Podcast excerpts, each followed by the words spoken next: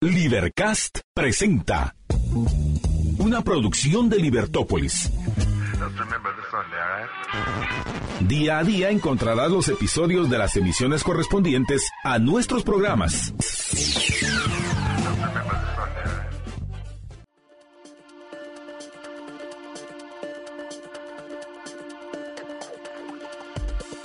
Muy buenas tardes, estimados amigos. Bienvenidos a la emisión vespertina de Libertópolis. Es para mí, Marta Yolanda Díaz Durán, darles un gusto, darles la bienvenida a este lunes 20 de febrero del año 2023 para que continuemos con nuestro amigo, el abogado Luis Pedro Álvarez, haciendo el análisis a fondo de este superministerio que, en fin, tuvimos, voy a decir, suerte de que aún no ha sido aprobado.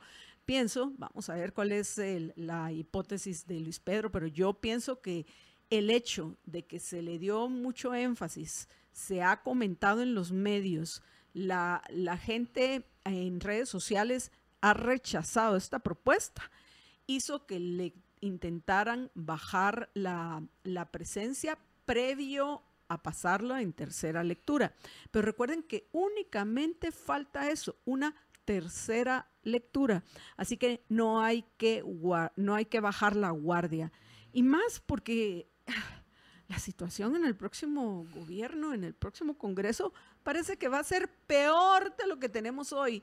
¿Quiénes van a ser los siguientes diputados? Era parte de lo que estábamos comentando con Luis Pedro antes de empezar este, el, este lunes vespertino a fondo en Libertópolis. Luis Pedro, buenas tardes. Marta Yolanda, muy buena tarde y bueno, nosotros somos eh, optimistas, racionales eh, y siempre pues eh, esperamos, eh, independientemente de quienes se postulan, que la gente tenga dos dedos de frente a la hora de tomar una decisión, por favor. Eh, esto es importante que ustedes lo comenten, este es el momento. Tú decías que cuál era tu hipótesis, cuál era tu tesis de por qué no se había aprobado el ministerio. Yo tengo una. Todavía. Simple, todavía. Simplemente porque estamos a cuatro meses de elecciones. No veo otra razón.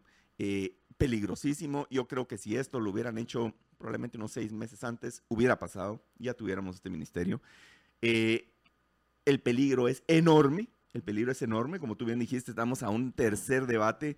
Eh, hay gente que es completamente irresponsable, que se escudan en el anonimato de los 160 diputados, que dicen, ah, necesitamos ahorita 82 diputados, 81 diputados para que esto pase en tercer debate. ¿Cuánto nos va a costar?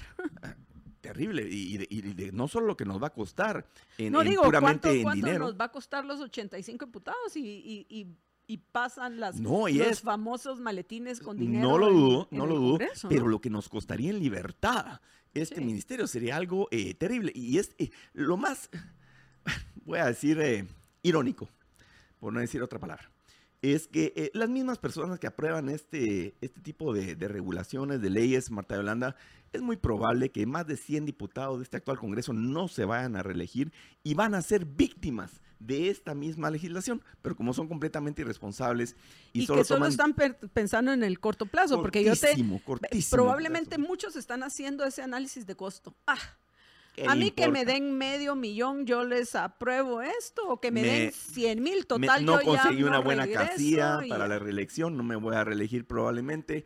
eh, y simplemente me importa un pepino. Y como te decía, se esconden en ese anonimato. güey. y si publican la lista de quienes aprobaron, eh, uno más de los nombres, ni, ni fu ni fa. Pero usted ciudadano, usted que nos escucha, que es audiencia de Libertópolis, que es una persona pensante, preocupada de las cosas que pasan en su país, que sabe que esta legislación le afecta, eh, y si nos escuchó hace dos semanas, Marta Yolanda ya entenderá muy bien por qué nos afecta, pues entonces también tiene la obligación, por lo menos yo siento esa obligación moral y ética, y por eso estoy aquí compartiendo, aparte que me encanta compartir con Marta Yolanda y hablar de las ideas de la libertad, pero en, este, en esta oportunidad estamos hablando de un peligro inminente clarísimo una amenaza a nuestra libertad individual, que es la creación de este superminis- superministerio de planificación. Cada vez que escuchamos la palabra planificación, a los que amamos nuestra libertad, eh, nos debe dar todo el, el resquemor, toda la alergia, toda la preocupación del caso, porque la planificación va en contra de nuestra libertad Solo individual. pongámosle eh, apellido, la planificación estatal centralizada. Así es. Porque, tenemos que planificar para nosotros, nuestro futuro. Claro, nosotros, como individuos planificamos. Y, Y, eso es como bueno, individuos, y eso es bueno. y, y por eso estamos haciendo este programa, Así porque es. estamos planificando que si esto se, se aprueba, o sea, Pero la ya- planificación estatal se opone a la planificación individual, Sí. a su planificación. Es muy, muy- una importante aclaración ahí. Y eh, recordemos muy rápidamente, porque ya pasamos, ya leímos, eh, como decía Marta de Holanda, estos son programas a profundidad. ¿Y por qué a profundidad? Nos estamos tomando el tiempo para ir detalle a detalle de explicar con la información en la mano, información que es accesible para usted también, que es muy fácil buscar en internet, es prácticamente casi gratis, solo le ocupa un poquito, unos segundos ahí de internet. Léalo, compártalo con su familia, háblelo eh, en su empresa, con sus amigos, con su familia, porque bueno, este eh, superministerio de planificación eh, solo cuando entran estas iniciativas de ley que caminan a toda velocidad, ya levantan todas las alertas rojas que puedan haber. Esto entra en octubre del año pasado al Congreso de la República. Eh, eh, recordemos que el 30 de noviembre es el último día, digamos, hábil del Congreso. Corre en la Comisión de Legislación y Puntos Constitucionales, eh, que por cierto, tengo, tengo entendido que es uno de estos partidos de, de izquierda socialista que se dicen de oposición, pero les cuento que pasó rapidito. Averigüen ustedes ahí en la internet qué partido es el que eh, preside esta comisión. Pasó Sí, como por- que si fuera sí, por aceite eso al de oliva. final todos son lo mismo. Se Todos suben a- la se- mayoría son estatistas. eso, eso de oposición, pura oportunistas. Lean quiénes, y lo leímos ya en el, en el segmento, no me voy a ocupar tiempo Pero eh, si ahora. hacerles un resumen ejecutivo sí. a los oyentes por, digo, brevemente, ¿qué fue lo que hablamos hace Sí, sí, 15 eh, por días? supuesto, pero eh, digamos en los, en los ponentes, hay ponentes de diferentes partidos, de Creo, de Viva, de Gobierno, del PAN, o sea, por favor, la presidenta de la comisión, MLP, eh, en fin, esto pareciera ser que todos eh, coinciden en atacar la libertad del ciudadano y ahí sí se ponen muy rápidamente de acuerdo. Entonces, eh, como les decía, esta iniciativa entra en octubre del año pasado, corre a digamos, a- hay veces que cuando uno presenta una buena iniciativa de ley técnica, Marta de Lana, a veces te tardas tres, cuatro, por lo menos en los ocho años que estuve en el Congreso, hasta seis meses que no leían tu iniciativa de ley. Esta la leen al día siguiente de que entra, pasa a la Comisión de Legislación y Puntos Constitucionales, se echan el dictamen y lo presentan. Vamos a ver aquí, él tiene fecha 18 de enero, la carta de 18 de enero, 14 de enero empiezan las funciones, el Congreso de este año 2023, el 18 de enero se presenta a la dirección legislativa el dictamen favorable con mayoría de votos, ahí lo pueden ustedes ver en el internet, iniciativa 6145, 6145 del Congreso de la República, vean quién la presentó, vean el en el dictamen están las firmas de quienes aprobaron el, el dictamen de forma acelerada, cero discusión técnica, cero nada, para crear un nuevo ministerio. Ya solo crear un nuevo ministerio, crear más burocracia, con el gasto público que tenemos, con el déficit fiscal que tenemos,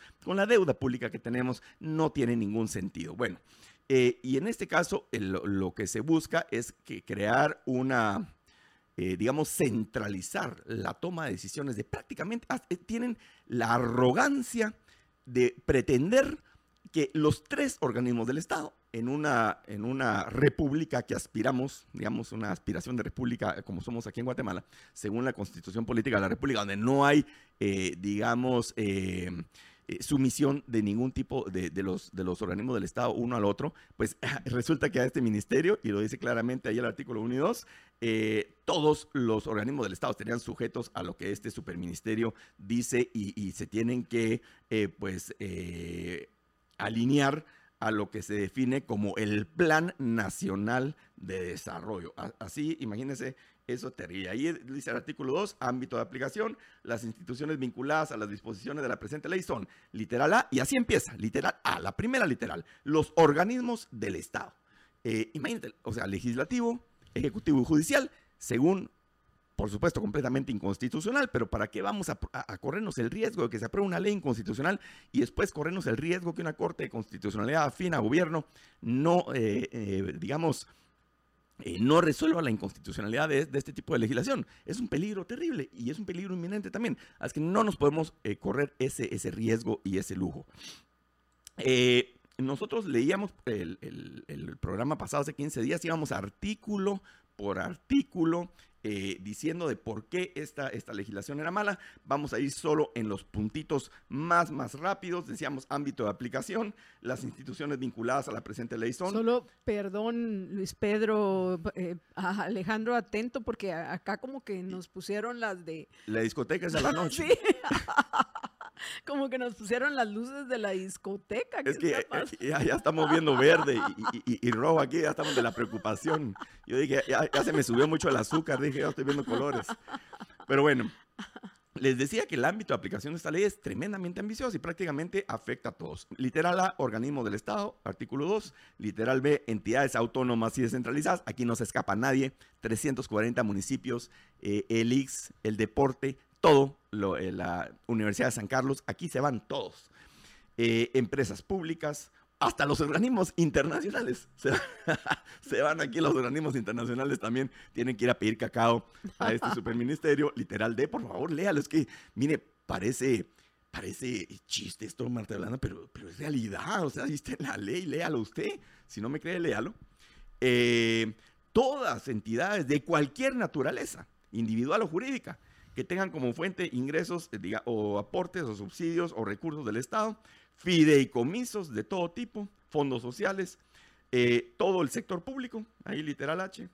Eh, también vemos ahí de que inclusive se habla de las, de las entidades, digamos, privadas, que podrían hasta incluir las universidades. Ahí se habla, y en fin, ¿verdad? Ahí en el artículo por ejemplo, en el artículo 4, en el artículo 5, nos hablan de prácticamente cualquier tipo de actividad económica está sujeta a este famoso plan de desarrollo nacional. Eh, que de forma centralizada, esto de verdad es el sueño erótico de, los marxistas de Marta de Holanda, es una entidad centralizada que toma prácticamente las decisiones de todo y que en aras de la planificación económica, el desarrollo de la nación, eh, tienen que ir a pedir permiso ahí. Y no solo permiso para autorizarla, después hay supervisión y evaluación. ¿ah? Supervisión y evaluación. O sea, tienes que pedir permiso para empezar tu operación. Tienes que pedir, tienes que, ellos mantienen una supervisión constante de, tu actividad económica, cualquiera que sea, eh, y también a una evaluación. Entonces puede ser que te hayan autorizado, pero después no, no, no, no, no, no me estás pasando lo que necesito y entonces te voy a, eh, te voy a tener que cancelar esa licencia que ya te había dado, que ya te había cobrado, eh, pero te la voy a cancelar porque no me estás llegando al precio. Aquella certeza de la norma. Sí, pero no. Te apruebo, pero tal vez después. Pero después platicamos. Sí. Después platicamos. Bueno, entonces, Marta Yolanda, habíamos llegado a leer el, el, artículo, hasta el artículo 9 de todo este sistema nacional de inversión pública. En fin, bueno. Entonces, sigamos leyendo. Artículo 10 dice vinculación, plan, presupuesto. Miren, vinculación. Si usted no cree que lo que yo estoy diciendo, que, no, hombre, ¿cómo puede ser una ley de esta naturaleza tan, tan ridícula? Leamos. ¿Qué estoy leyendo textualmente? Artículo 10. El órgano de planificación del Estado, el órgano de planificación del Estado es el Ministerio de Planificación, más adelante se crea, evaluará los planes estratégicos y operativos para orientar la asignación de los recursos del presupuesto general de ingresos y egresos del Estado. O sea, ya no es el legislativo el que dispone a quién se orientan o a quién se asignan los recursos, sino es el órgano de planificación del Estado, porque es el encargado de evaluar los planes operativos y de orientar la asignación de los recursos. Es que, ¿quién escribió esto? Que es un marxista, pero así de cepa, pero, pero un marxista bueno. Eh, de esos... Yo, yo no lo llamaría marxista. Al fin de cuentas, es, un, eh, es una persona ambiciosa que lo que quiere es poder, y quiere control. encima todo y, mundo. Y, ya, y, quiere decidir sobre todo y todos. O sea, e, e, esa visión controladora que tienen, esto está presentado, por favor, por un partido que se supone que es conservador de, es de derecha. Es que cuidado, es que por eso digo, al final lo que son todos estatistas. Son estatistas. Y el estatismo se opone a su libertad individual. Así de sencillo. Cada vez que el Estado crece, cada vez que el Estado le está arrebatando a usted su libertad individual.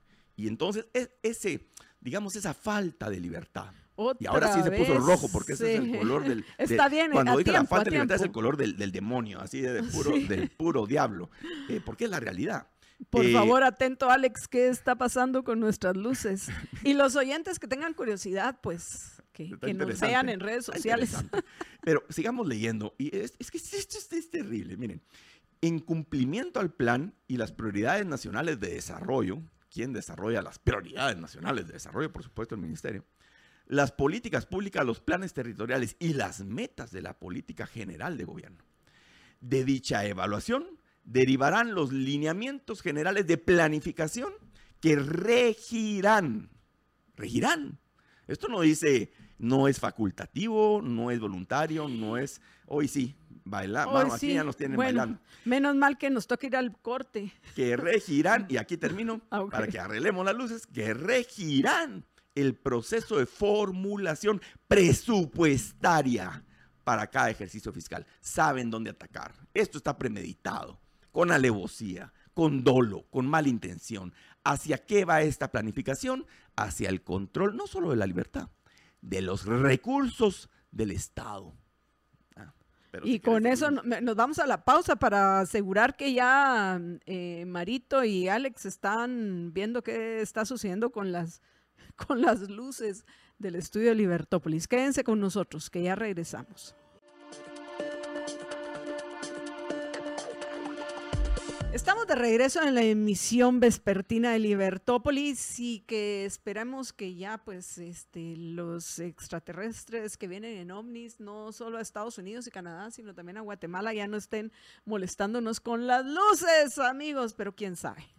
Así que regresemos al, al, al análisis a fondo que está compartiendo con nosotros Luis Pedro acerca de esta iniciativa que pretende aprobar el Congreso de la República de un superministerio. Adelante, Luis Pedro. Marta Yolanda, recordando a la audiencia, es el dictamen favorable con modificaciones, que lastimosamente las modificaciones fueron para peor, eh, de la iniciativa ley identificada como con el número 6145, 6145 del Congreso de la República, de la Comisión de Legislación y Puntos Constitucionales. Busque la internet, solo pone iniciativa 6145 en números y le va a aparecer eh, ahí en la página del Congreso el- la copia en PDF, en formato PDF digital, gratis, gratuito, de la iniciativa de ley, quienes la pusieron, del dictamen de la comisión, quienes lo aprobaron, las fechas en que esto se dio de una forma tremendamente acelerada, atípica, completamente atípico. Esto cuando pasa así, normalmente hay un hay gato encerrado, definitivamente.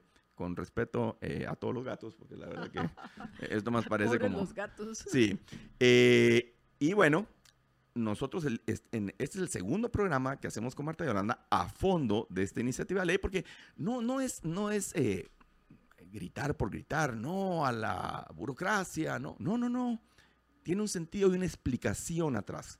No solo es el gasto que la burocracia nos ocasiona, sino las prerrogativas, las facultades, las atribuciones que se le están dando a este ministerio eh, tremendamente inconstitucionales, pero no solo eso, sino en contra de su libertad individual. Y por eso eh, es la amenaza y usted debe estar enterado de esta información. Búsquela, no me lo crea, búsquela.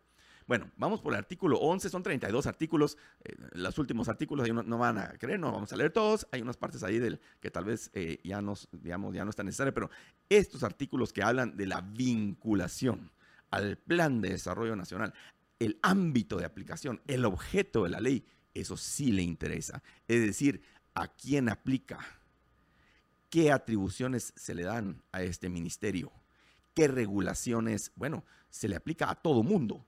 eh, y la facultad es de eh, generar un plan de desarrollo nacional al cual todas las entidades estatales y no estatales se tienen que ceñir, es decir, obligadamente tienen que respetar eh, y no solo la autorización, sino el, el desarrollo y, el desem- y digamos, eh, la vida de cualquier tipo de actividad de esta naturaleza está sujeta al control, fiscalización y evaluación de esta oficina pública. Ah, miren lo serio que es. Bueno, eh, programación presupuestaria. Ya vimos que en el artículo 10 el, plan le tira directamente al tema de los recursos del Estado. Eh, el artículo 11, programación presupuestaria. El órgano de planificación del Estado, que es el ministerio, velará porque la planificación de las entidades públicas responda a las necesidades del país. O sea, aquí se fue la autonomía, se fue todo. Aquí el encargado de velar que todo vaya en la línea que quiere el dictador del régimen del presidente de momento, es este ministerio. Las entidades públicas realizarán la programación presupuestaria correspondiente según la planificación estratégica y operativa que tenga la opinión técnica de quién? Del órgano de planificación del Estado. ¿Mm? Pero después dice, respetando la autonomía de las instituciones respectivas. ¿Cómo la va a respetar si tienes que estar sujetando a esta normativa? Hay una contradicción evidente, inconstitucional, pero peligrosísima peligrosísima. Si esto pasa, quedamos en manos de la Corte de Constitucionalidad. Yo no quiero dejar mi libertad en manos de, cinco magistrados o siete magistrados. Por favor, esto, esto, es importante que nos opongamos. Y si no ha pasado en tercer debate es porque ha habido una, ah, obviamente se han levantado las voces de alerta, ha habido oposición pública, pero no podemos dejar de manifestarnos en nuestras redes sociales, a nuestros, pues, a los diputados, eh, a los partidos políticos. Están, ahorita ya van a pedir nuestro voto. En menos de un mes, el 25 de marzo, empiezan a pedir nuestro voto. Aquí hay que pasarle la fiscalización y decirle, mire, señor, ¿usted qué está haciendo? Decirle ahorita, antes de que pase, mire, si usted vota por esto, olvídese de mi voto. Olvídelo. Y su partido tampoco. Es, a eso sí le hacen caso y tal vez ganamos por lo menos este año de libertad. Vamos a ver con qué nos vienen el nuevo Congreso, que de verdad me asombran algunos de los prospectos que se están anunciando para el nuevo Congreso. Que, que, ya no comentaste al respecto. Bueno, eh, tenemos de todo. Mira, todo el mundo tiene derecho a postularse mientras se respete, digamos, los requisitos que la Constitución establece para eh, postularse a diputados, que son muy pocos, eh, pero realmente eh, con el respeto de las profesiones que cada quien tiene. Eh, yo creo que decisiones de orden, digamos, económico, eh, sobre todo económico y político del país, en manos de una persona que, por ejemplo, se ha dedicado al modelaje o que se ha dedicado a, la, digamos, a, a la relación de deportes y ese tipo. ¿Qué le puede aportar? ¿Qué puede entender realmente de la problemática, digamos, eh, eh, económica nacional o de generar empleos o, problemas realmente complicados de la violencia, eh, de las finanzas del Estado? es que no, no, no, no, no va, no va, no va. y solo... Que lamentablemente son las mayorías que están este año. en, este periodo personas, estuvieron personas condenadas por corrupción. En general, veo que probablemente hoy se hace más énfasis porque están llegando eh, influencers, vamos a ver, al, Congreso. Pero, pero, a ver, tú que ya estuviste, estuviste dos periodos. O sea, la realidad es que la mayoría son ignorantes, oportunistas y corruptos. Pero, pero sí hacen grave daño, porque no entienden muchas cosas, pero lo y ahora, además de eso, van a traer, eh, o, sea, eh, me, parece, y, definitivamente creo que el, Congreso, en lugar de mejorar, se deteriora periodo a pasos agigantados. y entonces, pero aquí es, aquí los vamos a poner a prueba y la audiencia de Libertópolis tiene una gran responsabilidad porque es gente responsable, gente seria, gente que entiende las cosas y entonces no nos vamos a dejar que nos arrebaten la libertad. Sigamos eh, leyendo la ley muy rápidamente, los temas que nos interesan. Artículo 12, planificación y programación multianual. El órgano de planificación del Estado, el Ministerio de Planificación, establecerá, no dice sugerirá, dice establecerá los instrumentos y lineamientos para la planificación y programación anual y multianual de todas las oficinas públicas, ojo. Artículo 13, preinversión e inversión. La preinversión e inversión pública deberán estar contenidas en los instrumentos de planificación anuales y multianuales, según corresponda las entidades públicas deberán asegurar que la preinversión e inversión se ejecuten en función de los lineamientos emitidos por el órgano de planificación del Estado, con observancia de las prioridades nacionales de desarrollo y utilizar para el mismo el Sistema Nacional de Financiamiento a la Preinversión y el Sistema Nacional de Inversión Pública dispuestos para el efecto. Control total del dinero, Marta Control total del dinero público. ¿verdad? Eh, y ahí estamos llegando al meollo del asunto. ¿Qué es lo que realmente les interesa? Es como Petro y su reforma, perdón que, haga esta digresión, como eh, Petro y, su reforma al sistema de salud en Colombia que ha funcionado. Que ha funcionado ¿Por qué? Pero ¿por qué lo quiere centralizar y estatizar? quiere quitar Porque lo que quiere es tener proveedores el, privados. el control Sí, del dinero. Sí, claro. Lo que hizo fue eliminar a todos los proveedores privados, va a centralizar todas las compras, la administración y la distribución de medicamentos en el sistema de salud de, de Colombia. Yo les anticipo, vamos a hablar de esto probablemente dentro de un año, que eso va a ser un absoluto desastre. No es nada nuevo, eso ya lo Sí intentó pasa, Cuba, ya lo pero, intentó pero, lo- Argentina. pero, pero va. Vamos a ver, vamos a ver qué pasa Ojalá en que no Congreso, lo vamos a pase. ver. Pero bueno, en Bueno, fin. Eh, sigamos. Artículo, eh, les leí artículo 12, artículo 13, artículo 14, habla ahí de que todas las relaciones, digamos, todos los organismos internacionales y de cooperación de pisto tienen que pasar pidiendo permiso para sus préstamos y para sus proyectos a este, eh, al Ministerio de Planificación. Tienen que, básicamente tienen que pasar dejando el diezmo, o el, no sé si el diezmo, tal vez más. Eh, artículo 15, seguimiento y evaluación. Miren, miren aquí lo peligroso, no solo la autorización, seguimiento y evaluación. Las entidades del sector público deberán garantizar el seguimiento y la evaluación de la planificación en complemento a las disposiciones del decreto tal, ley orgánica del presupuesto. Dichas entidades deberán realizar los registros correspondientes en los instrumentos de gestión de información que el órgano de planificación disponga para el efecto. Tienen que ir a, desnudarse ahí al Ministerio de Planificación. Tienen que ir a meter todo su programa de gastos y está sujeto a la planificación de este órgano y a la autorización este, del Ministerio. Bueno, eh, después, miren, todo el artículo 16, direcciones de planificación. Todas las entidades públicas mencionadas en el artículo de la presente ley, o sea, todas, deberán contar con una dirección de planificación dirigida por personal con las calidades que sean establecidas por el órgano de planificación del Estado en su reglamento correspondiente. O sea, básicamente le meten gente del Ministerio de Planificación a todas las demás entidades para centralizar. Eso Es al estilo cubano, al estilo cubano en Venezuela. Le van a meter eje- personas de inteligencia que básicamente lo que van a hacer es reportar al ministerio. Esto está bien trabajado, pero bien trabajado en contra nuestra, en contra suya, eh, en contra de su libertad individual.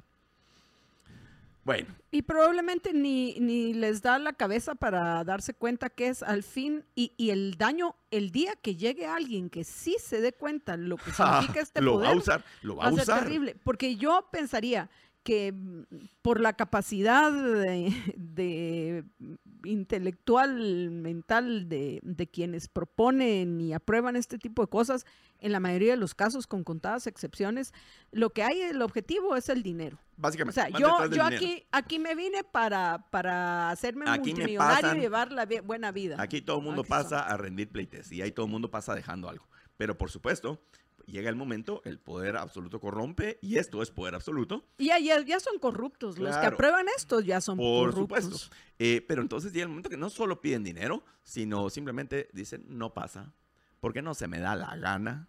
Y entonces ahí vienen los problemas. Marta Yolanda, nos adelantamos al artículo 18, porque hay personas, no hombre, pero las municipalidades y entidades autónomas no les puede aplicar. Miren lo que dice el artículo 18. Sin perjuicio de la autonomía que la Constitución Política de la República de Guatemala otorga, dice sin perjuicio, pero miren lo que dice adelante, o sea que sí es con perjuicio. Otorga al municipio a las entidades autónomas y en virtud de que éstas actúan por delegación del Estado, la planificación de las mismas debe, debe, no dice puede, debe adecuarse a la que adopta el sector público a fin de que sea posible realizar una vinculación, plan presupuesto y mantener estrecha coordinación con el órgano de planificación del Estado. Ahí se pasa por el arco el triunfo, la autonomía de las municipalidades, los gobiernos locales, todos a rendir pleitesía al superministerio de eh, planificación. Bueno, y eh, ya después del artículo 19 en adelante, básicamente lo que dice ahí es la, la creación del ministerio, se modifica la ley del organismo ejecutivo eh, y entonces agrega este ministerio de planificación le llama Ministerio de Planificación y Gestión Pública, que es el órgano de planificación del Estado y le corresponde a la rectoría en toda la materia de planificación, encargado de atender todos los asuntos y de, orientar el presupuesto público de mejor forma para lograr eficiencia, funciones eh, de las instituciones públicas. Bueno, entonces eh, ahí está, habla de la creación de las direcciones de planificación, nuevamente insertadas en todos los demás organismos y entidades públicas. Hay una oficina, hay un brazo, hay un tentáculo de este superministerio en todas las oficinas públicas. ¿Te imaginas la cantidad de empleados? que sería meterle a todas las entidades centralizadas y descentralizadas una oficina de dirección de planificación para que pasen la información. ¿Solo cuántos empleados estamos hablando? No, Eh, cientos de es, es, miles. pero ridículo. Bueno. Eh, y aquí ya nos vamos, Marta y Yolanda. Eh, aquí pues nuevamente se repiten en las funciones del ministerio, eh, se repiten básicamente todo lo que ya dijimos, se vuelve a repetir, el diseño, la planificación, administración, programación, contratar y ejecutar proyectos estratégicos de programación anual o multianual que impacten el desarrollo del país, o sea, todo, lo cual deberá estar programado en el presupuesto general de ingresos y egresos del país. Eh, bueno, pues básicamente, eh, Marta Yolanda, por ahí vamos en, en el, ah, ahí vamos, eso es lo que nos dice el- la, la creación. Nuevamente, pues ya nos habla de las derogatorias de otras disposiciones, la vigencia, la presente ley entrará en vigencia a los ocho días de su publicación en el diario oficial. Y con eso, pues básicamente terminamos esta ley, una leycita de 32 artículos. Cualquiera dijera, bueno, pues son 32 articulitos, pues no puede pasar nada. Eh, ¿qué, qué daño va a hacer esto? Si lo que se le está dando es, es increíble que con, con un artículo te pueden hacer Todo, un una daño línea, una palabra, te pueden acabar. Eh, se le va a dar institucionalidad y fuerza a la CGPlan, a la Secretaría de Planificación, eh, por aquí, por allá. Mira, es tan patético esto. Oí una entrevista del subsecretario la semana pasada, el subsecretario de Planificación de la CGPlan, un verdadero ignorante, un parásito, eh, yo no lo conozco, pero un burócrata, aquellos que toda la vida seguramente no ha hecho nada más que repetir ahí algunos temas eh, según el técnicos. Y le preguntaron, mire, ¿nos puede decir un, un programa que la Secreplan le ha dado seguimiento y le daba evaluación, eh, así con los tecnicismos de las políticas públicas, ¿verdad? Que le daba evaluación y seguimiento para ver el, el impacto que ha tenido los medidores. El tipo no pudo responder, no pudo responder un solo plan de seguimiento y evaluación de algún éxito, de algún programa de gobierno. Ni uno solo, Marta es que ni uno solo. Le A dieron ver, la oportunidad. Tú que estuviste en el gobierno, eh, en el Congreso, ¿de algo sirve ese plan? Para nada. No sirve para nada, solo sirve para salario, estar metiendo ahí a gente tecnócratas. eh, y entonces, ¿qué es lo que hacen los en el Congreso? ¿Qué es lo que hace el Ejecutivo? Eh, les piden que desarrollen un programa, después le cambian todas las palabritas, pero ellos son los que llenan de contenido estas iniciativas, porque son tecnócratas así buenos para escribir palabras bonitas, que no dicen nada. eh, y luego ya, digamos, en los altos mandos, en la Secretaría General de la Presidencia, Secretaría Privada de la Presidencia, algunos diputados del partido oficial, ya le ponen las palabras, lo que ellos realmente quieren detrás de estas iniciativas y ¡pum! Viene el, gran golpe a la ciudadanía, a la libertad individual. Porque al final del día, ¿qué es la preocupación? ¿Por qué dedicamos tiempo en esto, Marta Yolanda? Porque esto es un golpe a la frente, a la libertad individual. Eh, esto es eh, una herramienta de planificación centralizada, de corte completamente socialista, fracasada. ¿Por qué- ¿Y por qué fracasa la planificación centralizada?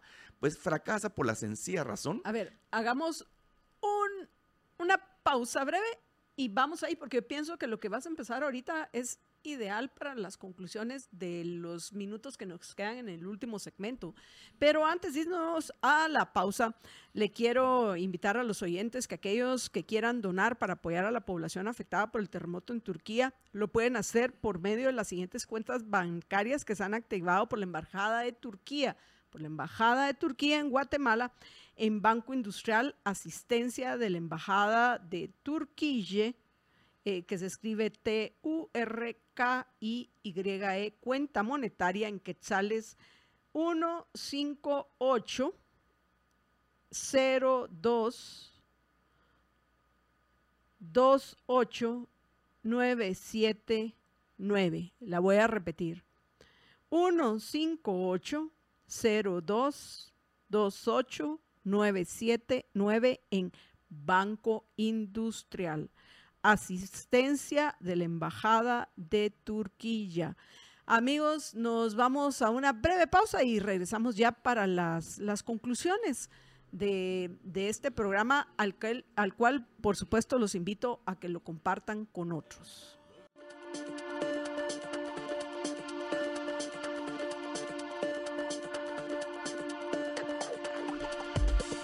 Y ya estamos de regreso. En los últimos minutos y nos quedarán tal vez sin mucho, unos siete minutos que queremos aprovechar con Luis Pedro para, para las conclusiones. Y pienso que donde nos quedamos en el anterior segmento es ideal para comenzar, Luis Pedro. ¿Por qué fracasa la planificación central? Así es. Miren, el que quiera profundizar sobre ese tema puede leer a Hayek, puede leer a Mises, pero al final del día la planificación centralizada fracasa porque esa persona que está en una oficina pública tratando de decidir por usted o por mí, aparte que hay un tema puramente ético, que él no tiene ninguna autoridad para decidir por usted o por mí, que pudiéramos inclusive tomar decisiones equivocadas, pero ¿qué le importa?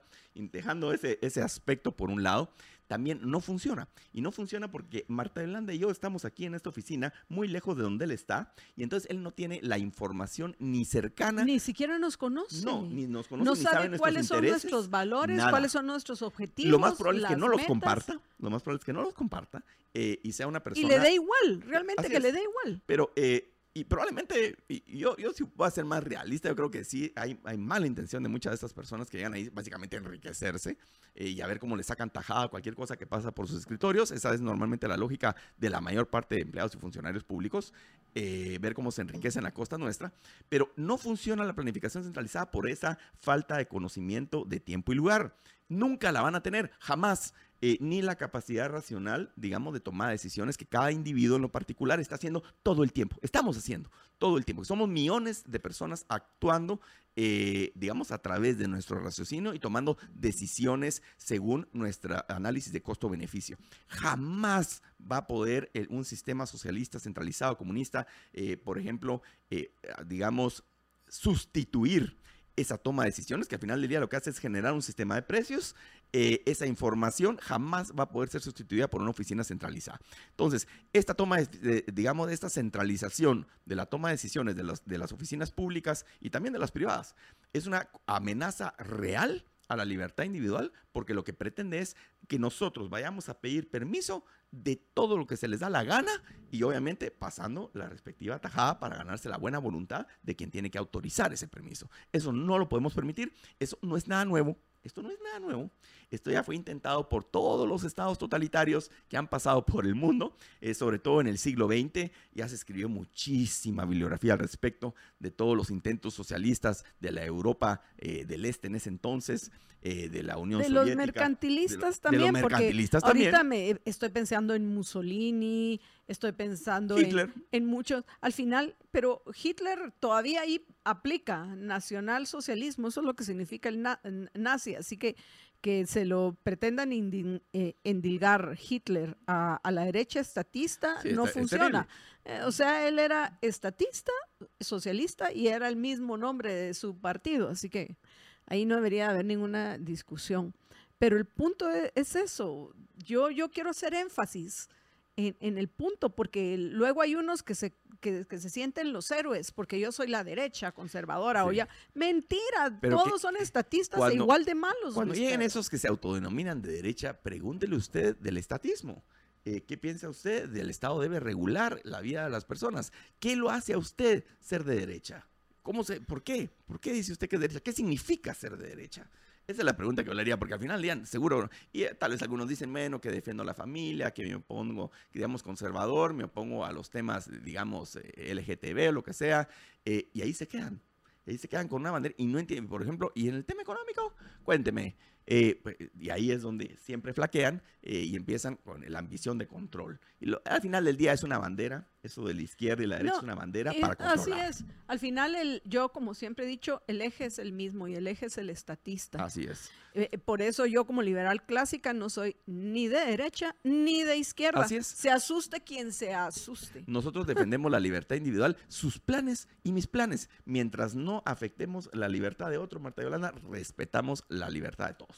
Así que eh, yo nuevamente los invito a que busquen esta iniciativa 6145, la, la ley esta de la, creación del superministerio de planificación eh, que está en el Congreso de la República a punto de ser aprobado, ya en tercer debate, solo necesita que 81 diputados digan sí, pasamos y esto ya es una realidad para todos los guatemaltecos, con todas las amenazas de lo que hemos leído en una iniciativa de 32 artículos, que lo que vendría a hacer es a centralizar la autorización y el presupuesto de todas las oficinas públicas, pero también, ojo, también de las actividades privadas.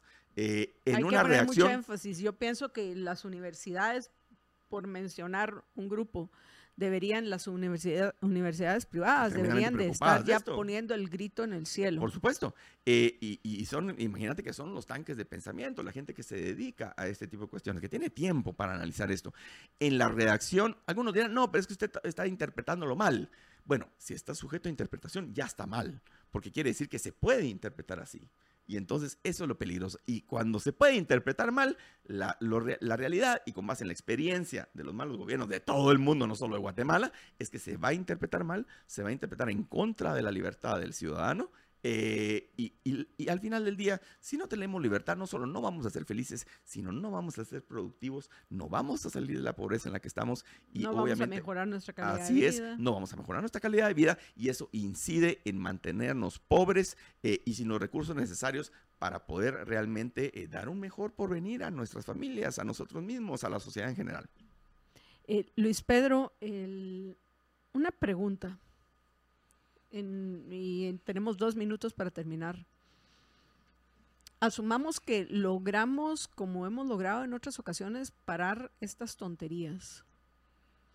Pero quedan pasadas ya en dos lecturas en el archivo de no necesariamente muertas iniciativas que en cualquier momento pueden resucitar. Puede resucitar esta y puede resucitar cualquier otra de las tonterías que, que han pasado en el Congreso, en particular en los últimos, en los más reci- en los últimos 8 o 10 años. ¿Qué, se puede hacer al Miren, respecto? la única forma que realmente se mata una iniciativa de ley es que en alguno de los tres debates se pierda la votación. Ahí la mataste. Eh, eh, si, si, por ejemplo, pasó en primer debate y se queda ahí, pasó en segundo debate y se queda ahí, pasó en tercer debate y todavía se queda ahí, que hay que necesidad de aprobarlo por artículo y redacción final, la iniciativa de ley está viva y puede estar ahí el tiempo que sea. Y la pueden retomar. y cualquiera la congreso, puede retomar. Congreso la puede retomar donde se quedó y puede hacerse una realidad. La única forma, digamos, porque, digamos, a la iniciativa de ley tú la presentas, eh, si la comisión de trabajo la rechaza, ahí la mata, ¿verdad? Ahí la mata.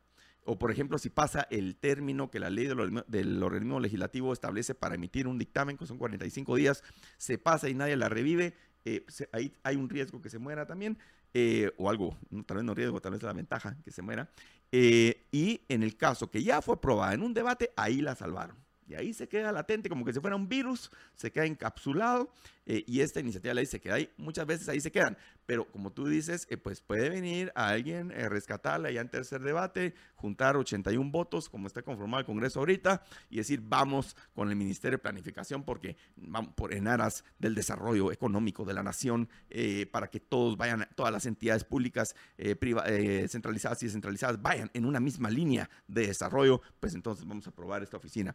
Sí, ese riesgo latente, por eso el precio de la libertad, de la eterna vigilancia, eh, y necesitamos pues algunas personas que nos levanten las alertas porque pues no podemos, ah, eh, siempre hay que estar vigilantes de lo que está pasando en el, en el pleno del Congreso. Esta iniciativa de ley está pasando pero rapidita, como que si fuera aceite, se estaba ya eh, pues colando. Y bueno, vamos a ver qué es lo que pasa, no podemos cantar victoria, pero sí, ahorita que estamos a cuatro meses de elecciones prácticamente, Marta Holanda, creo que es un, es un momento, una buena coyuntura para que alcemos nuestra voz en las redes sociales, en los debates públicos, en las reuniones pequeñas de los partidos políticos y digan, señores, usted no me aprueba esto porque si no, olvídese, no lo vamos a apoyar. Luis Pedro, muchísimas gracias. y que espero que los oyentes aprecien, como, como bien lo mencionaste, este esfuerzo, este trabajo. Y una forma de apreciarlo es compartiendo el programa con, con sus amigos. Y recuerden que la forma más sencilla es desde YouTube compartirlos y- e invitar a otros a que nos escuchen para que abran los ojos a, su realidad. No digo a la realidad de la cual todos somos partes, sino cómo esta realidad va a afectar la suya. Pero bueno, en fin, apreciados amigos, antes de despedirme, eh, les quiero recordar que este jueves tenemos el conversatorio con María Dolores, María Dolores que viene en unos minutos con ustedes en Libertópolis Negocios, donde vamos a abordar el, tema, el, título es un, un poco catchy, amor de cortar las venas o virtuoso. Lo que sí les puedo asegurar es que igual como de controversial es el nombre del conversatorio, lo será esa conversación que todos aquellos que son miembros de la Liga de los Liberhéroes VIP Plus van a sostener con María Dolores este próximo jueves a partir de las 7 de la noche. Y si usted no es todavía miembro, por favor, ¿qué pasa? ¿Por qué no es miembro de la Liga de los Liberhéroes? Si usted apoya la libertad y quiere que algún día vivamos en una Guatemala diferente, apóyela y va a tener muchos beneficios. Uno de estos, los conversatorios y otros los clubs de lectura, seminario y otras cosas más. Así que para eh, ser parte de la Liga de los Liberhéroes, lo único que tiene que hacer es ir a libertopolis.com, libertopolis.com, darle clic al, al, banner que dice Únete a la Liga de los Liberhéroes, que lo va a llevar a las eh, distintas suscripciones y formas de apoyar este trabajo que hacemos particularmente en redes sociales y toda la parte digital. Y si usted lo que quiere hacer es participar en, en esta conversación con María Dolores acerca del amor, imaginen ustedes, apreciables amigos, recuerden que tienen que suscribirse como VIP o Plus. Ha sido un gusto acompañarlos. Cuídense muchísimo. De nuevo, Luis Pedro, gracias por acompañarnos y hasta dentro de 15 días. A ti, Marta Yolanda. Igualmente a toda la audiencia, muchas gracias. Cuídense muchísimo, que una sola vida tienen. Sean felices, muy, pero muy felices. ¿Cómo está ese?